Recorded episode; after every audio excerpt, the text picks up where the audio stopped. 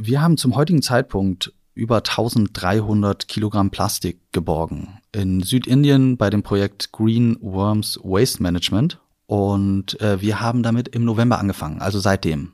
Krass. Also über eine Genau. Tonne schon. Über eine Tonne, richtig, genau. Da geht euer Shop ja auch ordentlich durch die Decke.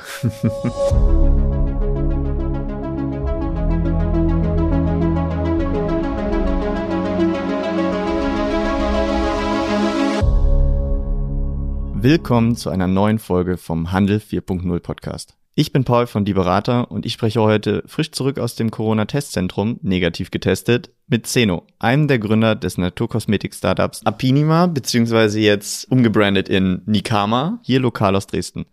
Zeno erzählt uns heute von den Herausforderungen beim Gründen einer Brand in einer super schwer umkämpften Branche, den Schwierigkeiten bei der damit verbundenen Namensfindung und wie er ganz am Anfang noch Naturkosmetik über WhatsApp-Gruppen verkauft hat und jetzt sogar mit jedem Produkt Plastik aus Küstenregionen sammelt. Das ist tatsächlich mein erster Podcast mit einem externen Gast, den ich nicht intern hier bei Die Berater aufgenommen habe. Und Zeno, es freut mich unheimlich, dich heute hier zu haben. Ja, hey Paul. äh, vielen Dank Willkommen. für die Einladung. Hallo. Auch ein freundliches Hallo an alle Zuhörer. Ähm, ja, so sieht's aus. Wir haben uns jetzt gerade äh, einen neuen Namen gegeben, beziehungsweise das Rebranding äh, gestartet. Wir sind auch noch in dem Prozess drin, also das ist nicht wirklich abgeschlossen. Wir haben 2019 angefangen, einen Namen gesucht äh, für ein kleines Projekt, was wir nebenbei geführt haben und ja, sind dann auf Apinima gekommen, haben uns darauf geeinigt und ähm, wir haben mit Bienenwachstüchern angefangen. 2018 war das, ähm, in der Weihnachtszeit. Luca hatte Bienenwachstücher selber zu Hause gemacht äh, als Wichtelgeschenke. Und dann meinten wir, ey, das ist doch ein ganz cooles Produkt. Ähm, lass es doch einfach mal probieren. Luca, gib uns was ab. Wir wollen mitmachen. genau. Und ähm, ja, das hat dann so gestartet, dass äh, Leander meinte, er kennt jemanden, der auf dem Weihnachtsmarkt einen Stand hat, der könnte unsere Produkte vielleicht mal mitverkaufen. Hm. Und das war so auch der Plan. Dann haben wir das angefangen, so wirklich in der WG-Küche, die selbst gemacht. Und ähm, dann kam die Idee auf, ganz unkonventionell, ey, lass es doch auch noch irgendwie über WhatsApp verkaufen. Über WhatsApp. Ihr Genau. habt in WhatsApp-Gruppen gestartet. Richtig, genau. Also wir hatten noch keinen Online-Shop, wir hatten noch gar nichts. Ja. Ähm, das war ja auch noch, das war nicht wirklich ein Business, sondern eher so ein Hobbyprojekt. Und ähm, ja, ganz unkonventionell auf WhatsApp äh, eine Nachricht verschickt. Weihnachtszeit ist natürlich auch eine gute Zeit, in der viele auf der Suche nach Geschenken sind. Und ähm, wir haben dann wirklich über WhatsApp auch verkauft. Also es kamen Bestellungen über WhatsApp rein, die dann mit PayPal oder Vorkasse bezahlt wurden und dann verschickt wurden deutschlandweit. Und Geil, also so auch schon direkt deutschlandweit, nicht mal nur in den Freunden, im Freundeskreis in Dresden, von wegen habt ihr schon Geschenke für die Eltern, sondern ihr habt es direkt deutschlandweit auf eurem Ja, genau. Freundeskreis, Bekanntenkreis Richtig, ausgespalten. also es war ein Freundeskreis, Bekanntenkreis, äh, Ja. äh, Gruppen, die vielleicht jetzt nicht wirklich für den Verkauf von Produkten äh, äh, gedacht waren, aber Freundeskreisgruppen, äh, Vereinsgruppen, Familiengruppen und so, da wir alle nicht aus Dresden ursprünglich kommen, Hm. waren dann schon auch deutschlandweite Kunden dabei. Wir hatten auch sogar eine Bestellung, glaube ich, nach Frankreich oder England, da erinnere ich mich jetzt nicht genau. Schlussendlich hat es ganz gut funktioniert, besser als gedacht. ja, Und dann haben wir uns Anfang des Jahres gesagt, okay, lass mal anfangen. Lass mal Ähm, richtig groß starten. Ja, also groß starten waren jetzt noch nicht, also wir waren jetzt nicht großen, größenwahnsinnig, aber wir haben gesagt, gut, lass uns uns weitermachen erstmal und gucken, äh, wie lange das geht und sind äh, seitdem aus unseren eigenen Umsätzen eigentlich gewachsen, haben nebenbei noch studiert, Nebenjobs gehabt und es war ein Nebenprojekt. Hm. Und das ist im Laufe der Zeit dann halt immer ernsthafter geworden. Ähm, wir haben eigene Räumlichkeiten angemietet äh, für Produktion, aber auch Büro.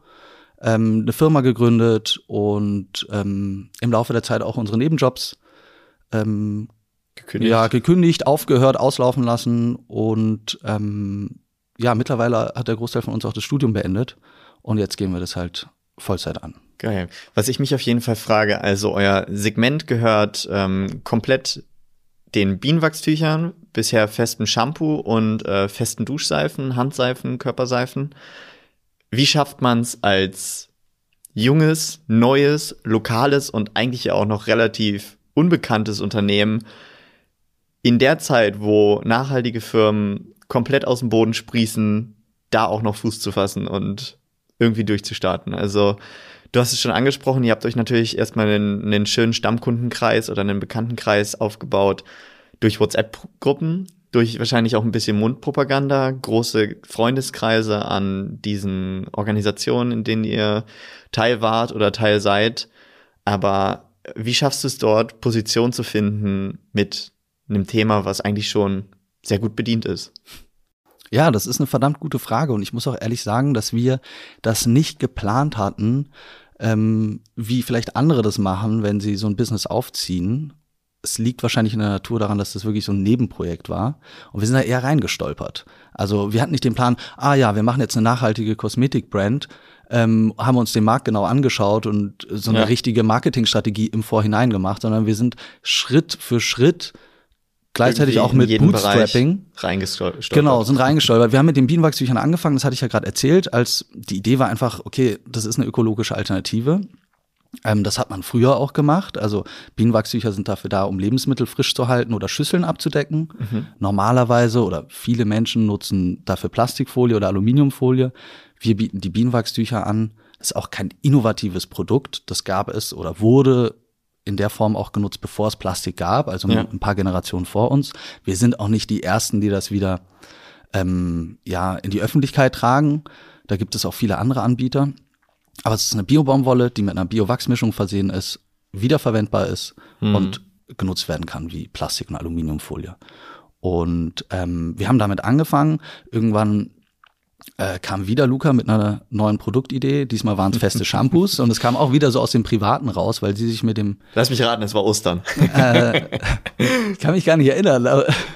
Ja, es war sogar wirklich die Zeit, wobei es nichts mit Ostern zu tun hatte. Aber ja. ähm, sie hat das halt selbst genutzt ja. als äh, Kundin, als Nutzerin und ähm, sich damit auseinandergesetzt, gemerkt, dass ihr manche Sachen, manche Produkte nicht gefallen haben. Also es war, das hat zu wenig geschäumt, das hat die Haare irgendwie nicht kennbar gemacht und ähnliches. Mhm. Und dann hat sie rausgefunden, das kann man ja auch selbst machen.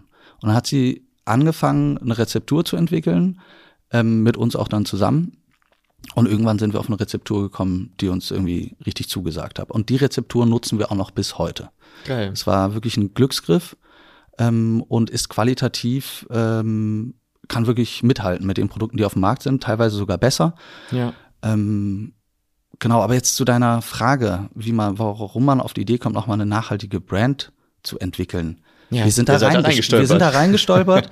äh, erst mit den Bienenwachstüchern, dann die festen Shampoos, auch wieder ein plastikfreies Produkt. Ja. Und ähm, seit Ende letzten Jahres haben wir jetzt auch Duschseifen mit im Angebot ähm, die genauso für Körper, Gesicht und Hände verwendet werden können. Und auch hier wieder die Alternative zu dem Duschgel, was man vielleicht sonst äh, nutzt in Plastikverpackung. Mhm. Und das ist das, was alle Produkte auch irgendwie ähm, verbindet. Also es sind plastikfreie Alternativen.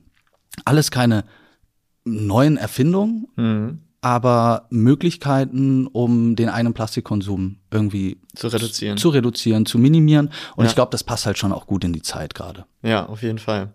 Ist natürlich eine schöne Ermutigung für alle da draußen, die noch so ein bisschen mit einem Gedanken hadern. Äh, soll ich mich in irgendeiner Branche festigen? Soll ich mein Produkt rausbringen? Ach, das gibt's doch schon.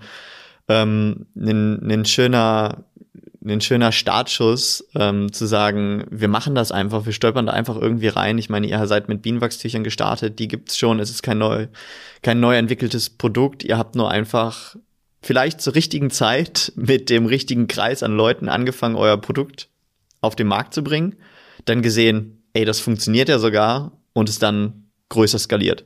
Mhm. Wie habt ihr, wie habt ihr dann angefangen zu skalieren? Ich meine, ähm, es ist ja nicht unendlich weit möglich, das über WhatsApp-Gruppen zu verkaufen. Irgendwann füllt die Excel-Tabelle an Bestellungen sich wahrscheinlich und man verliert den Überblick. Ihr habt dann ein Shop-System. Genau, richtig, ne? absolut. Also als wir dann gesagt haben, gut, jetzt äh, lass uns das ähm, weiterverfolgen, haben wir dann auch direkt angefangen, einen Online-Shop aufzubauen. Damals haben wir uns für Wix entschieden als Shop-System. Mhm. Ähm, mittlerweile sind wir bei Shopify, da können wir gleich auch nochmal drüber sprechen, was so ja. der Wechsel war, was vielleicht auch die Unterschiede und Vor-, Vor und Nachteile sind. Ähm, genau, mit dem Online-Shop haben wir angefangen. Da waren natürlich jetzt am Anfang nicht die massivsten Umsätze. Ne? Das ist Schritt für Schritt langsam gewachsen und die Lokalität, die du vorher angesprochen hast, ähm, die war für uns auf jeden Fall wichtig. Also wir sind hier lokal in Dresden auf Veranstaltungen gegangen. Wir haben relativ früh auch angefangen, über Marktschwärmer zu verkaufen. Das ist ein, ja, so eine Mischung aus Online-Marktplatz und Offline-Handel. Man muss sich das vorstellen wie ein Markt. Mhm. Aber die Produkte werden nur abgeholt und sind vorab schon bestellt und bezahlt. Ah, Also ja. ich habe einen Online-Zugang, sehe meine lokalen ErzeugerInnen, die halt, ich glaube, 60 Kilometer Umkreis um die Stadt ähm, ihre Produkte produzieren und anbieten dann. Und die kann ich vorbestellen und abholen. Und äh, da gibt es in Dresden drei Märkte, die wir seitdem beliefern. Und das hilft natürlich schon, so einen lokalen Kundenstamm aufzubauen. Ähm, es ging dann auch schon mit ersten Händlern los in Dresden, die gesagt haben, ey, das sind coole Produkte, wir würden die gerne listen. Oder wir sind auf manche zugegangen. Und so hat, haben wir es geschafft, in Dresden schon mal diesen lokalen Markt zu bedienen und da auch Aufmerksamkeit ähm, auf uns zu ziehen. Und es hat auch gut funktioniert. Also wir haben wirklich unsere Stammkundschaft besteht zu einem großen Teil aus Dresdnern und Dresdnerinnen. Genau. Mhm. Geil. Das ist auf jeden Fall nicht schlecht. Ihr habt einfach in eurer Heimatstadt Genau. angefangen.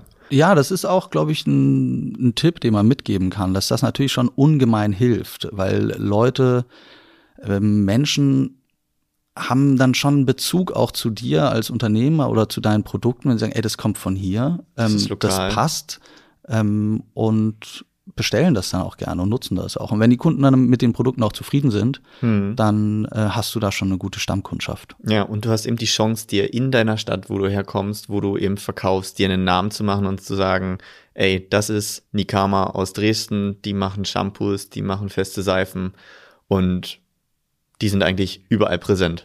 Das ist das nächste, was ihr gemacht habt, ne? Ihr seid, wenn ich mich recht entsinne und so ein bisschen hier durch die Dresdner Neustadt laufe, in den ein oder anderen Friseursalon gehe, der nicht gerade von der Kette abstammt, ich finde ab und zu mal das Nikama-Shampoo im Regal. Auch hier im Rewe, ne? Absolut, ja, das hat sich jetzt auch verbreitet, genau. Also mittlerweile haben wir jetzt auch drei Reves hier in Dresden, ähm, die wir beliefern.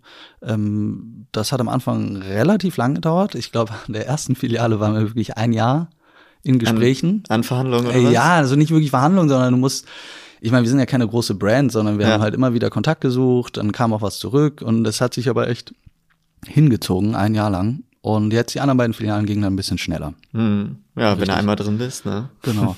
Aber das mit dieser Lokalität hat halt auch Auswirkungen auf das Marketing oder wie du das aufziehst. Also wir müssen natürlich schon unterscheiden zwischen dem lokalen Markt hier in Dresden und ähm, Händlern und Kunden außerhalb von Dresden. Das heißt, wir versuchen das auch zu differenzieren.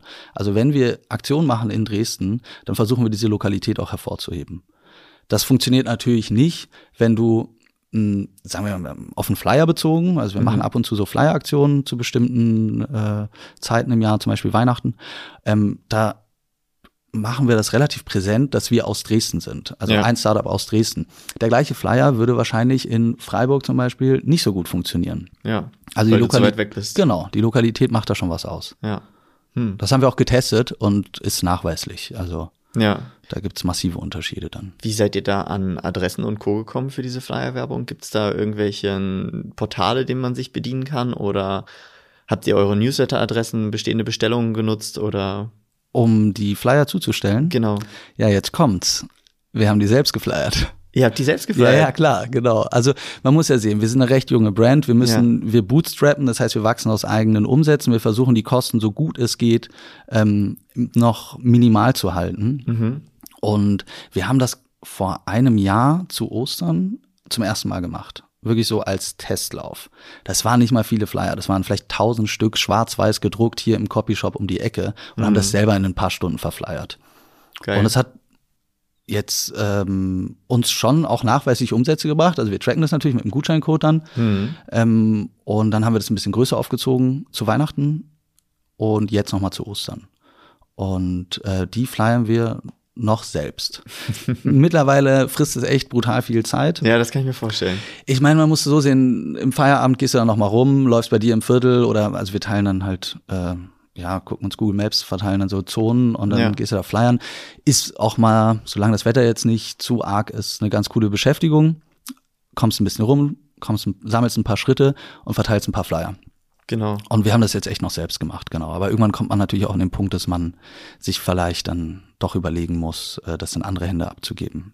Und wenn du flyerst, dann ist natürlich der Name schon ein ganz wichtiges Ding. Ne? Das Mhm. heißt, das, was da drauf steht, diese Marke, es muss dich irgendwie mit dem Produkt verbinden, du musst Aufmerksamkeit erzeugen. Äh, was habt ihr euch damals bei, eurem, bei eurer Findung des Markennamens gedacht? Also wie versteht man Apinima oder Nikama? Mhm. Wie ist das entstanden? Ja, also wir haben, stimmt, da hatten wir eigentlich eingangs jetzt darüber gesprochen, da komme ich jetzt nochmal drauf zurück. Apinima ist entstanden aus verschiedenen Kreativitätsmethoden ähm, und äh, ja, vom Brainstorming über Checks, ob die Domains frei sind und alles, was man dann macht, wenn man einen Namen sucht. Und ja. wir wollten damals jetzt nicht zu viel Zeit in diese Namenssuche reinstecken und haben uns dann darauf geeinigt. Äh, es gibt äh, bei Apinima jetzt verschiedene Hintergründe. Also Apin ist, glaube ich, die Biene aus dem Lateinischen und Apini made, ma.de, also Bienen gemacht. Das war halt alles bezogen auf das Bienenwachstuch. Ja, ein kleines und, Wortspiel. Ja, genau, ein kleines Wortspiel. Und wir haben uns einfach darauf geeinigt. Und als wir dann die festen Shampoos gelauncht haben, beziehungsweise diese ganzen Naturkosmetikprodukte, haben wir gesagt, ey, wir brauchen einen anderen Namen. Das funktioniert wir haben das schon relativ ja. schnell gemerkt. Der Name ist international nicht aussprechbar. Der Name ist schon auf Deutsch sehr schwer aussprechbar. Also mhm. ich habe schon die tausend verschiedene Varianten davon gehört. Ich persönlich hatte selbst Probleme am Anfang, das zu buchstabieren, wenn ich mit Kunden oder Zulieferern gesprochen habe. Und ja, dann haben wir Nikama als neuen Namen für die Naturkosmetiklinie gefunden. Und ähm, mit dem Namen bin ich super zufrieden, finde den irgendwie toll, der spricht sich schön aus. Und ja, im Laufe der letzten Monate haben wir dann auch gemerkt, dass es einfach kompliziert ist, mit diesen zwei Marken zu hantieren, sowohl im Online-Shop äh, mit den Produkten, dass es auch Verwirrung stiftet. Hm, ähm, was ist Apinima, was ist Nikama? Genau, ne? ist das was dasselbe? Ähm, sind, sind das andere Leute? Hm, warum das Ganze? Wir hatten zwei Instagram- und zwei Facebook-Seiten und jetzt wollten wir das alles konsolidieren und haben uns für Nikama entschieden. Und jetzt vor zwei Tagen so das Rebranding gestartet. Ähm, in dem Zuge unseren Shopify Store komplett neu geupdatet mit einem neuen Theme und ähm, auch die ganzen Mailadressen, alles was dahinter dranhängt. Alles War aber relativ chaotisch. Also ich hatte dir vorhin schon gesagt, äh, Lerner und ich saßen Montagabend bis vier Uhr nachts oder nee, Dienstagabend bis vier Uhr nachts dran und es hat überhaupt nicht so funktioniert, wie es eigentlich funktionieren sollte. Ganz viele Kleinigkeiten, die wir jetzt auch noch anpassen müssen in den nächsten Tagen. Aber ihr habt es auf jeden Fall richtig gemacht. Ihr habt euch diese Entscheidung ähm, frühzeitig genug gefällt, ähm, bevor ihr zu groß geworden seid, bevor das Ganze zu ähm, verwirrend geworden ist. So auf die erste, so gesehen auf das erste Kundenfeedback reagiert, mhm. gesehen, okay, Apinima und Nikama von der Aussprache her, von, von der Spezialität her, der Namen schon irgendwie was Besonderes, aber irgendwie versteht niemand den Zusammenhang zwischen diesen beiden Marken oder zwischen diesen beiden Namen. Ähm, und habt jetzt einfach, ihr fahrt jetzt eine Ein-Markenstrategie, ihr heißt jetzt also Nikama und ihr verkauft Produkte unter dem Markennamen Nikama. Genau, so sieht's aus. Und du sagtest jetzt gerade Shopify. Das heißt, ihr seid dann irgendwann halt auch von Wix zu Shopify umgezogen und warum habt ihr das gemacht? Wix hat irgendwann nicht mehr gereicht, oder? Ja, genau. Also mh, mm, wir haben den Wix Store 2019 aufgemacht. Ich kann mich gar nicht mehr erinnern, zwischen welchen Anbietern wir uns damals entschieden haben. Ähm, ich hatte in einem anderen Zusammenhang mit Wix schon mal Erfahrung gesammelt. Meine Schwester hatte, glaube ich, auch zwischenzeitlich einen Wix Online-Shop und mir oder uns hat das Interface eigentlich ganz gut gefallen. Hm. Ähm, wir haben dann aber schon recht schnell gemerkt, dass Wix auch Nachteile hat gegenüber Shopify oder auch anderen Systemen äh, ganz unterschiedlicher Natur. Also vom Backend, was du für Möglichkeiten hast, die Ladezeiten, also wirklich die Seitengeschwindigkeit, ähm, auch Anbindung an Drittanbietersysteme, was Rechnungserstellung angeht, Zahlungsabgleich und ähnliche Sachen. Und da ist uns dann nach einiger Zeit klar geworden, dass wir das Shop-System nochmal ändern wollen mhm. und ähm, haben uns dann für Shopify entschieden. Und ich glaube, das war auch die richtige Wahl und kann ich auch jedem nur empfehlen. Was würdest du jemandem so mit auf den Weg geben, wenn er sich mit einer neuen Marke, mit einem neuen Produkt versucht, am Markt zu finden? Würdest du ihm Shopify problemlos ans Herz legen oder würdest du auch sagen, hm, kommt ein bisschen darauf an?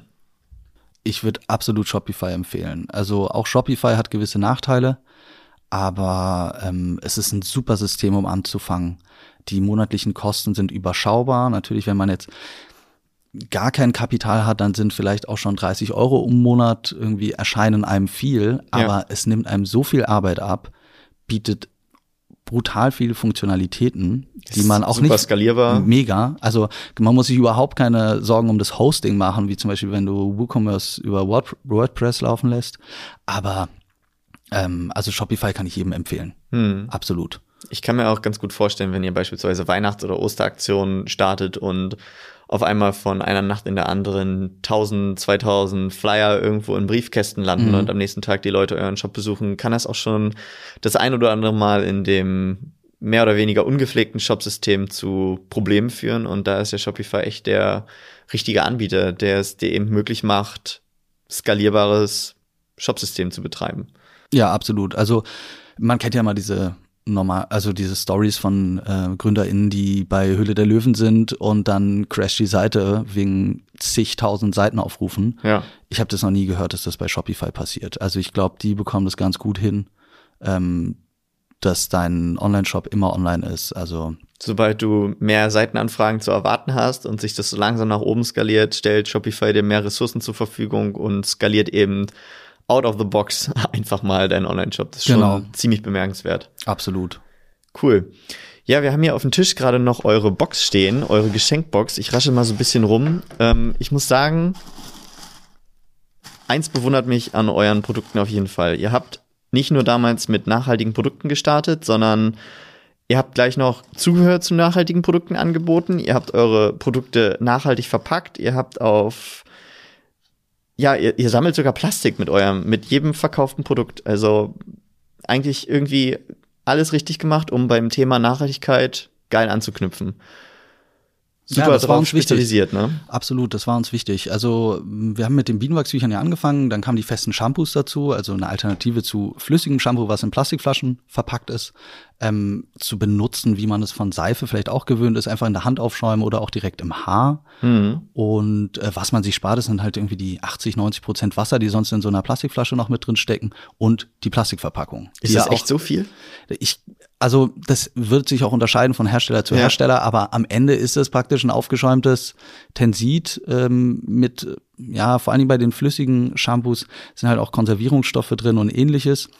Oder noch schlimmer, Silikone, Parabene, ähm, was das Haar erstmal toll aussehen lässt nach dem nach der äh, Haarwäsche. Ähnlich und, wie bei dem einen oder anderen Friseur, ne? und langfristig äh, schadet es aber dem Haar. Ja. Ähm, ja, unser festes Shampoo äh, wiegt über 50 Gramm ähm, und soll bis zu zwei Flaschen ähm, flüssiges Shampoo ersetzen. Das Mhm. hängt natürlich aber auch davon ab, wie sehr du aufschäumst, äh, wie langes Haar du hast und ähnliches.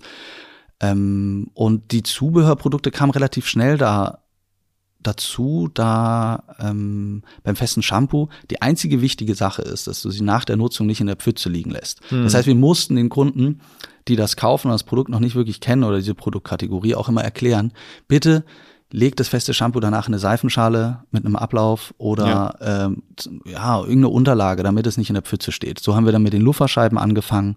Dann war natürlich die Frage, okay, wie transportiert man das feste Shampoo? Dann haben wir praktisch kleine Dosen mit angeboten. Mittlerweile bieten wir auch Sisalsäckchen an. Das nutzen Leute gerne, um das aufzuhängen im Bad. Oder ein Magnetseifenhalter aus Olivenholz. Und ja, das, da kommt immer wieder mal was Neues dazu. Und das, was ich jetzt gerade vor mir habe, ist so ein bisschen euer Geschenkset, oder? Genau, also ich glaube, äh, es heißt bei uns Starter-Set. Ja. Da ist einfach ein festes Shampoo, eine Seife drin, ein Magnetseifenhalter, eine Reisedose zum Mitnehmen von dem Shampoo und eine Lufferscheibe. Genau. Geil. Alles, was ich das direkt brauche, um mit dem festen Shampoo-Programm zu starten. Genau, also entweder für sich selbst und damit zu starten oder um auch um es zu verschenken, wird's gern gekauft. Ähm, das Ganze ist in Holzwolle verpackt, äh, kann man danach einfach kompostieren und äh, der Versandkarton ist aus Graspapier. Interessant. Wie lange habt ihr anfangs gebraucht, um eure ganzen Strukturen so herzustellen, um zum Beispiel zu wissen, woher beziehe ich die Holzwolle, wo lasse ich meine Verpackung, ähm, wo lasse ich die belabeln, wer entwirft hier das Design? Hat euch das viel Arbeit gekostet? Ja, ich würde sagen, ja, auf jeden Fall. Also da geht natürlich äh, Stunden von Recherche rein, bis man dann den richtigen Partner, die richtige Partnerin gefunden hat. Habt ihr zwischendurch gewechselt? Mm, Was die Verpack Versandverpackung angeht, nicht. Bei den Produktverpackungen oder sonst unseren Druckhäusern, da haben wir auch schon mal gewechselt, ja, Ja, genau. Ja. Ja, es taucht dann auch immer wieder ein neuer Anbieter auf oder ein neuer Verpackungsarten. Und man muss natürlich auch immer wieder die Angebote vergleichen. Ja. Genau. Damit sich's rentiert. Wir sind ja beim Thema Nachhaltigkeit und ihr habt noch einen anderen Aspekt bei euch beleuchtet. Und zwar habt ihr gesagt, okay, wir wollen nicht nur nachhaltig verkaufen, wir wollen nicht nur nachhaltige Produkte anbieten, sondern wir wollen dem Kunden auch irgendwie noch so ein Plus mitgeben bei seiner Bestellung. Wir wollen irgendwas selber als Firma tun. Wir wollen uns nachhaltig verhalten. Wir wollen CO2-neutral agieren eventuell. Für was habt ihr euch da entschieden? Genau, das ist ein guter Punkt. Das ist auch ein wichtiges Anliegen von uns und ähm, wie kann ich das beschreiben? Also ich sehe da drei Ansätze. Zum einen wollen wir auf das Problem aufmerksam machen. Das machen wir durch unsere Produkte ja schon, aber auch durch unsere Kommunikation. Also wir haben ein massives Plastikproblem auf der Welt. Mhm. Ähm, ich könnte jetzt ein paar Fakten raushauen. Das ändert sich aber auch immer, hängt davon ab, in welche Studie man auch schaut. Aber teilweise sagt man, dass 90 Prozent des Plastiks, die hergestellt wurden auf unserem Planeten, immer noch da sind auf mhm. Mülldeponien oder auch wirklich in der Umwelt. Man kennt das zum Beispiel, äh, Plastikstrudel im Meer oder auch wenn man, ja, wir kennen das ja auch, dass einfach Plastik in der Umwelt rumliegt und nicht wirklich entsorgt wird. Und Plastik ist ein richtig toller Werkstoff. Ähm, ich will das gar nicht verteufeln. Der hat super Eigenschaften, ist bruchsicher, ja. flexibel einsetzbar, hygienisch und so weiter. Und auch recycelbar. Nur dieses Recycling findet ja nicht, also es wird ja nicht 100% recycelt. Ähm, das liegt auch an so bestimmten Plastikverbundstoffen, wo zum Beispiel Metalle mit Plastik zusammen verschmelzt werden, um bestimmte Eigenschaften noch herbeizuführen, um Produkte zu verpacken. Die sind relativ schwer zu recyceln mhm. und ähm, es gibt auch nicht überall auf der Welt Recycling-Systeme. Und das ist ein massives Problem, äh, vor allen Dingen in Regionen, die halt kein Abfallmanagementsystem haben, ähm, landet viel Plastik in der Natur, in der Umwelt. Und ähm, das wird immer mehr. Plastik hat halt auch die Eigenschaft, dass es sich nicht biologisch abbaubar äh, abbauen lässt. Mhm. Das heißt, es verfällt im Laufe der Zeit zu Mikroplastik und belastet halt massiv unser Ökosystem. Also es gibt zum Beispiel auch Studien, die sagen, dass im Durchschnitt ein Mensch bis zu fünf Gramm Plastik aufnimmt, also wirklich zu sich nimmt. Das passiert über die Haut, das passiert über oral, ähm, durchs Trinken, durchs Essen und das ist wirklich eine Kontamination von Plastik, die ja ein Ausmaß angenommen hat, die man sich gar nicht mehr vorstellen kann. Krass, das heißt, jeder von uns trägt eigentlich so einen kleinen Strohhalm in sich. Genau, richtig. Und diese fünf Gramm, wenn man sich das mal bildlich vorstellen ja. will, also das ist eine Studie, die ich jetzt zitiere, ähm, ich kann dir das nachher auch nochmal zukommen lassen, wenn dich das interessiert. Fünf Gramm Plastik sind praktisch eine Kreditkarte. Ja. Also das ist das, was man im Durchschnitt an Plastik aufnimmt. Das wird wahrscheinlich auch nochmal in den Regionen sich unterscheiden. Ähm, das ist vielleicht in Deutschland jetzt auch nicht so krass wie in anderen Ländern, aber es ist schon brutal. Und wenn man sich die Bilder anschaut ähm, im Pazifik oder auch im Atlantik von diesen Müllstrudeln, das ist halt schon extrem. Und das ist auch schon ja eine Verschmutzung der Umwelt, die ich ich ehrlich gesagt nicht weiß, wie wir die wieder gut machen sollen. Mhm. Also es gibt richtig tolle Projekte und ich glaube, das sind auch die Projekte, die uns inspiriert haben. Die Ocean Cleanup beispielsweise, Plastic Bank oder auch viele andere Initiativen, ähm, die dieses Problem angehen wollen. Die Ocean Cleanup zum Beispiel ist bekannt, die sammeln ja wirklich Plastik aus dem Ozean wieder ja. rein. Äh, die sind, glaube ich, bei, die haben verschiedene Ansätze und sind auch noch in Testphasen. Das ist noch nicht äh, hundertprozentig fertig, das Projekt und entwickeln sich auch weiter. Und diese Initiativen und Projekte haben irgendwie uns inspiriert, da auch mitzumachen. Also neben dem Ansatz, dass wir auf diese Plastikkrise aufmerksam machen wollen, bieten wir Produkte an, die es ermöglichen, ökologische Alternativen zu verwenden, also in Alltagsprodukten wie zum Beispiel ein, ein Shampoo. Ja. Ähm, und damit kann man seinen eigenen Plastikkonsum minimieren. Und dann dazu als drittes wollen wir auch noch ansetzen am Ende dieses Plastikkreislaufs. Also Müll, Plastikmüll, der schon in der Umwelt ist, den wieder einzusammeln. Und wie viel Plastik habt ihr mit eurem Partner jetzt schon geborgen? Wir haben zum heutigen Zeitpunkt äh, über 1300 Kilogramm Plastik geborgen. In Südindien bei dem Projekt Green Worms Waste Management. Und äh, wir haben damit im November angefangen, also seitdem. Krass, also über eine genau. Tonne schon. Über eine Tonne, richtig. Genau. Da geht und, euer Shop ja auch ordentlich durch die Decke. ja, genau. Also ich will das jetzt auch nicht größer machen, als es ist. Ja. Das ist jetzt ein, wir haben das jetzt erstmal pilotiert und gesagt, gut, wir wollen ähm, ganz transparent sagen, wie viel Plastik ähm, Müll aus küstennahen Regionen oder aus der Umwelt gezogen wird, damit es nicht ins Meer kommt. Hm. Und äh, haben das jetzt festgesetzt auf 100 Gramm pro verkauften Produkt, also pro verkauften festen Shampoo, äh, Duschseife oder Bienenwachstuch, wollen wir das finanzieren. Und über einen Partner, der in Berlin sitzt, Clean Hub, die organisieren ähm, ganz verschiedene Plastik- äh, oder Anti-Plastik-Projekte weltweit, so Sammelprojekte oder den Aufbau von Abfallmanagementsystemen in Regionen, die noch keine haben. Mit denen zusammen ähm, unterstützen wir jetzt aktuell ein Projekt in Südindien und ähm, da fließt praktisch dieser Anteil rein. Diese 100 Gramm, die wir da rausziehen pro Produkt, ähm, da Die werden dann dort von der Organisation geborgen. Genau, die werden da eingesetzt, richtig. Habt ihr euch das vorher schon am Anfang eurer Laufbahn so als Ziel gesetzt, dass ihr sagt, ich, okay, wenn wir das jetzt hier aufziehen, wenn wir jetzt Produkte verkaufen, wir wollen nicht nur verkaufen, sondern wir wollen auch noch was dafür tun und wir wollen das noch mitfördern, diese, so welche Projekte? Stand das schon am Anfang so ein bisschen auf eurer Agenda, wenn ihr überhaupt eine hattet? Absolut, doch, die Idee kam schon relativ früh auf und ähm, es hat dann aber echt länger gedauert, da passende Partner zu finden. Also wir waren echt inspiriert von The Ocean Cleanup oder da kann ich jetzt persönlich von mir sprechen. Ich fand das ein tolles Projekt, dachte, okay, die können wir doch irgendwie supporten. Ja. Da war das ein bisschen schwieriger mit der Kommunikation mit denen.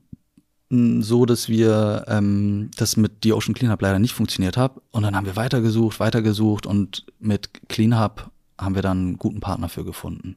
Ähm, das ist jetzt und würde ich sagen, ein guter Start, Pilotprojekt. Wir werden das mit CleanHub jetzt auch weiter fortführen. Mhm. Wir haben aber auch schon Ideen, wie wir das Ganze ausbauen können. Also das ist auch ein Anliegen von uns. Das soll jetzt nicht dabei bleiben bei diesen 100 Gramm pro Produkten. Ich persönlich würde das gerne, den Impact, diesen messbaren Impact ähm, noch ausweiten. Und ich könnte mir auch vorstellen, auch da diesen lokalen Gedanken noch mit reinzubringen, dass man vielleicht auch äh, Projekte findet hier in Deutschland, die ähnliches machen hm. und ähm, auch damit einzusteigen. Ja, oder vielleicht versucht ihr einfach den einen oder anderen Nutzer demnächst zu konvertieren, dass er eine Plastikflasche bei euch abgibt.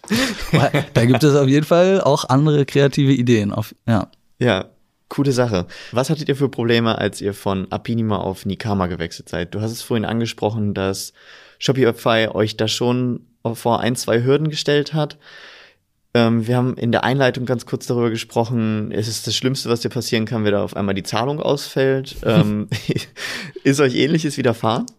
Ja, genau. Also so Wechsel von Brandnamen beziehungsweise auch Rechtsform oder den, wenn man den Namen der Firma beispielsweise ändert, ähm, das ist auf jeden Fall ein komplexes, komplexer Prozess oder ja, der auch viele Ressourcen bindet. Und ähm, ja, da habe ich jetzt mehrfach schon die Erfahrung gemacht, dass das auch zu Problemen führen kann.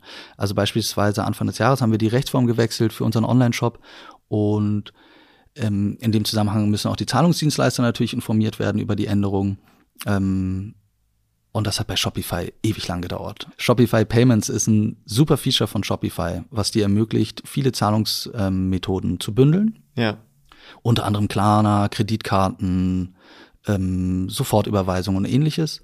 Und da bei Shopify Payments diesen Wechsel umzusetzen, hat mehr als einen Monat Zeit gedauert. Ein Monat? Genau, ein Monat Zeit, bis äh, Shopify Payments das angepasst hat. Und in dieser Zeit konnten wir dann leider nur PayPal und Vorkasse als Zahlungsmethoden anbieten. Ja. Und das ist natürlich schon so ein kleines Manko, dass ähm, Shopify beziehungsweise das Support von Shopify Payments so lange braucht, um wirklich kritische Funktionalitäten von einem Shopsystem anzupassen. Und ähm, ich musste das dann echt auf mehreren Kanälen eskalieren. Mhm. Und äh, ganz am Ende hat mir wirklich der Facebook-Support, der deutsche Facebook-Support von Shopify geholfen. Und dann ging das dann plötzlich ganz schnell. Okay, da kann man hoffen, dass das Ganze nur ein Einzelproblem ist und dass das normalerweise schneller vonstatten geht. Ja, Aber wobei, ihr habt dann so gesehen in der Zeit die Payments von Shopify eingestellt und habt dann gesagt, okay, bei uns ist jetzt gerade nur noch PayPal möglich und die Payments von Shopify so gesehen pausiert. Exakt, dass es dann genau. nicht zu Fehlern kommt. Ja, also es war praktisch ein Monat, wo wir die gängigen Zahlungsmethoden nicht anbieten konnten. Ähm, viele Kunden haben dann einfach, PayPal ist sowieso die ähm, beliebteste Zahlungsmethode, würde ich sagen. Hm. Ähm, aber es ist natürlich schon auch ein Conversion-Killer, wenn ähm, jemand keinen PayPal-Account hat und dann nicht bei dir einkaufen kann. Ja, vor allem im Sinne der wenn man sich die Kundengruppe der nachhaltigen, nachhaltig interessierten Leute anguckt, dann ist es ja auch nicht so, dass ähm, man bereit ist, bei jedem Zahlungsdienstleister unbedingt seine Daten zu lassen. Mhm. Äh, ich kann mir vorstellen, dass äh, Banküberweisung, Vorkasse oder Rechnung doch immer noch ganz interessante Zahlungsarten sind, gerade im Umschwung und Datenkrise und Co., dass man da auf jeden Fall auch mal eine Alternative bereitstellen muss. Absolut. Also wir bieten Vorkasse auch an. Sie wird ab und zu auch genutzt. Mhm. Und ähm, aber wirklich äh, Zahlungsmethode Nummer eins ist bei uns PayPal. Danach kommt Shopify Payments, wo Klarna und Kreditkarte drin ist. Mhm. Ich würde sagen, Kreditkarte ist da wahrscheinlich noch vor Klarna. Und dann kommt Sofortüberweisung und als letztes dann Vorkasse. Macht es für euch irgendeinen Unterschied, welche dieser Zahlungsarten gewählt wird? Ja, du hast natürlich ganz unterschiedliche ähm, Gebühren, die du zahlst pro Zahlungsmethode. Ich habe das jetzt auch nicht im Kopf. Ähm, ich glaube jetzt PayPal, Klarna und Kreditkarte nehmen sich nicht so viel, hm. aber da gibst du natürlich einen Teil ab. Ähm, Finde ich aber auch berechtigt, also für die, das Ganze, was dahinter dann läuft, die ganzen Prozesse und so, und es funktioniert eigentlich reibungslos. Und bei der Vorkasse hast du halt keine extra Gebühren. Aber, aber, du hast eben den administrativen Aufwand. Genau, du musst natürlich die Zahlung dann entweder selbst händisch erfassen oder du hast es irgendwie automatisiert nochmal in deinem ja, Buchhaltungssystem oder Rechnungssystem. Aber das macht jetzt keinen großen Unterschied. Hm. Würdest du jemandem, der jetzt gerade kurz davor steht, mit einem Produkt durchzustarten, sich überlegt, einen Online-Shop zu erstellen, was würdest du dem so ein bisschen mit auf den Weg geben oder der Firma? Ja, also das eigene Learning auf jeden Fall, diesen Brandnamen, ähm, da wirklich was zu finden, wo man hintersteht, äh, sich da vielleicht auch ein bisschen mehr Zeit lassen, weil die Zeit gewinnst du eigentlich am Anfang. Also wenn du nachher deinen Namen nochmal ändern möchtest, ist fließt da brutal viel Zeit rein und Ressourcenkapazitäten. Hm. Das heißt, lass dir lieber am Anfang ein bisschen mehr Zeit. Ähm, man sollte es jetzt auch nicht übertreiben und monatelang den richtigen Namen finden und so irgendwie den Markteintritt aufschieben. Das ist, glaube ich, ein Zielkonflikt. Aber das ist ein Thema. Dann Shopify kann ich nur empfehlen. Die sich direkt am Anfang auch Gedanken machen, was für Prozesse brauche ich noch, was Rechnungserstellung angeht, äh, Buchhaltung und ähnliches. Da gibt es aber mittlerweile echt coole Anbieter. Die dich ähm, da unterstützen. Genau, ja. Richtig. Also wir nutzen zum Beispiel Bilby als für die Rechnungserstellung ist ein Tool, was ich allen empfehlen kann. Ein Multichannel-Rechnungserstellungstool, was mittlerweile auch Funktionalitäten zum Zahlungsabgleich oder auch für die Versandlabels und ähnliches anbietet. Ähm, kann ich nur empfehlen. Das ist ähm, auch ein super Tool, genau. Okay, geil. Hast du noch einen dritten Tipp? Ja, ich kann mal kurz in die App-Liste reinschauen, was wir sonst noch nutzen. Vielleicht ist das interessant für einige. Ähm, genau, Bilby hatte ich schon gesagt. Ähm, ja, man sollte sich natürlich überlegen, was man für ein Cookie-Tool benutzt. Das ist, Tracking ist auf jeden Fall ein kritisches Thema bei Shopify. Sehr, sehr kritisch. Genau, also das ist nicht so leicht äh, richtig einzurichten. Ich glaube auch immer noch, dass es bis heute nicht ganz optimal läuft. ähm, ja, wir haben einen Page-Builder noch verwendet ähm, oder verwenden den immer noch. Ähm, wir nutzen Jam-Pages. Es gibt aber auch noch andere. Ich glaube, Shogun und Pagefly wären noch zwei Alternativen dazu, mm, um Landing-Pages schnell zu erstellen oder auch die Startseite nochmal individuell anpassen zu können. Weil Shopify bietet dir ja schon die Möglichkeiten, verschiedene Themes zu nutzen, die einfach unterschiedlich auch aussehen, unterschiedliche Funktionalitäten auch haben. Hm. Aber es ist jetzt nicht so, dass du einen kompletten ja, Drag-and-Drop-Page-Builder hast, wo du wirklich alles so einstellen kannst, wie du möchtest. Mhm. Und ähm, hierfür bietet sich ein Page-Builder an. In der Community ähm, wird es teilweise auch kritisch gesehen, weil die Ladezeiten dadurch äh, ja, sich verschlechtern. Aber ich, also das muss man sich selber überlegen, ob man diese Individualität haben möchte oder ob man einfach bei dem Clean Design bleibt. Genau, bringt halt auch einen kleinen Mehrwert im Sinne der Einfachheit vom Design, ne? Ja, Gerade absolut. wenn man eben damit anfängt. Habt ihr euch damals, als ihr angefangen habt und den Shop gebaut habt, gerade mit Shopify irgendwelcher Ressourcen bedient, was Learnings angeht? Oder ist Shopify komplett selbsterklärend? Shopify ist relativ selbsterklärend, würde ich sagen. Also man kriegt das in wenigen Stunden hin, theoretisch einen Online-Shop aufzubauen, Produkte einzusetzen, Design festzulegen, so dass es erstmal so vernünftig aussieht. Ähm, das ganze Feintuning und die Prozesse, das Anbinden von Zahlungsmethoden und ähnliches ist auch relativ selbsterklärend. Mm, Shopify bietet auch einen relativ umfangreichen ähm, Hilfebereich an. Ähm, ich kann noch empfehlen, dass man der Shopify-Community bei Facebook ähm, beitritt. Da gibt es mehrere Gruppen. Die größte ist, glaube ich, Shopify-Community Deutschland, Österreich, Schweiz oder so. Da kann man mhm. sich einfach mit anderen Leuten austauschen, die auch Shopify nutzen. Da bieten sich auch viele Freelancer an für bestimmte Anpassungen im Code oder ähnliches. Ähm, es wird aber auch viel gratis angeboten und der Austausch ist, glaube ich, einfach wichtig. Und dann gibt es online natürlich auch noch andere Möglichkeiten, ähm, über Shopify mehr zu erfahren. Online-Kurse, ähm, wie ihr sie jetzt zum Beispiel auch anbietet, können da helfen. Mhm. Ähm, es gibt auch Blogs, die über die Themen schreiben und man findet auch bei YouTube die eine oder andere Sache. Ich glaube, im deutschsprachigen Raum ist man noch relativ beschränkt. Wenn man ähm, mehr finden möchte, müsste man sich dann schon auch der englischen Sprache bedienen. Aufpassen sollte man nur dabei, dass nicht unbedingt alle Sachen, die in den Staaten funktionieren oder eingesetzt werden bei Online-Shops, auch direkt in Deutschland anwendbar sind. Also vor allen Dingen jetzt auf rechtliche Sachen bezogen. Ja. Genau. Da gibt's auch nochmal Unterschiede. Ja, cool, dass du das auf jeden Fall gerade nochmal angesprochen hast. Hattet ihr da irgendwelche Unterstützung? Habt, wie habt ihr es als kleine Firma gemacht? Habt ihr euch direkt von einer Agentur Hilfe geholt oder euch da eher an einem Freelancer? Ja, genau. Also zu dem, was du vorher gerade meintest. Ähm, es gibt viele Hilfe online. Ähm, man kann sich da Sachen zusammensuchen äh, von ja kostenfreien Angeboten oder auch äh, kostenpflichtigen Inhalten. Die sind gehen dann meistens ein bisschen in die Tiefe auch. Und ähm, es gibt aber Themen, da hört es dann irgendwie auf. Also ähm, bezogen zum Beispiel auf den Google Shopping Feed, ähm, die Integration von Ads. Da haben wir uns dann auch Hilfe geholt von Experten auf Freelancer-Basis, äh, um da weiterzukommen. Und ich hoffe, du hast doch unseren Shopify Marketing-Kurs gesehen auf websitepiloten.de. Jonas und Malte haben dort zwei Kurse hochgeladen. Shopify 360 Grad Marketing und Shopify von A bis Z, wo Jonas einen Shop einrichtet und Malte die Ads hochfährt und die Produkte ins Google Shopping einbringt. Ja, das habe ich mir natürlich angeguckt. Äh, ich finde den Shop, der da rausgekommen ist, auch super schick. Und ähm, das hat uns an der einen oder anderen Stelle auch inspiriert bei unserem Redesign jetzt äh, von unserem Online-Shop. Cool.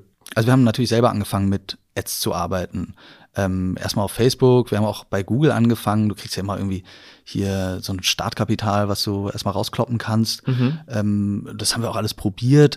Es hat ein bisschen funktioniert, hängt auch ein bisschen von den Conversion-Zielen, die wir eingestellt haben, ab. Also so Like-Geschichten ging übelst gut auf Facebook, Conversions eher semi.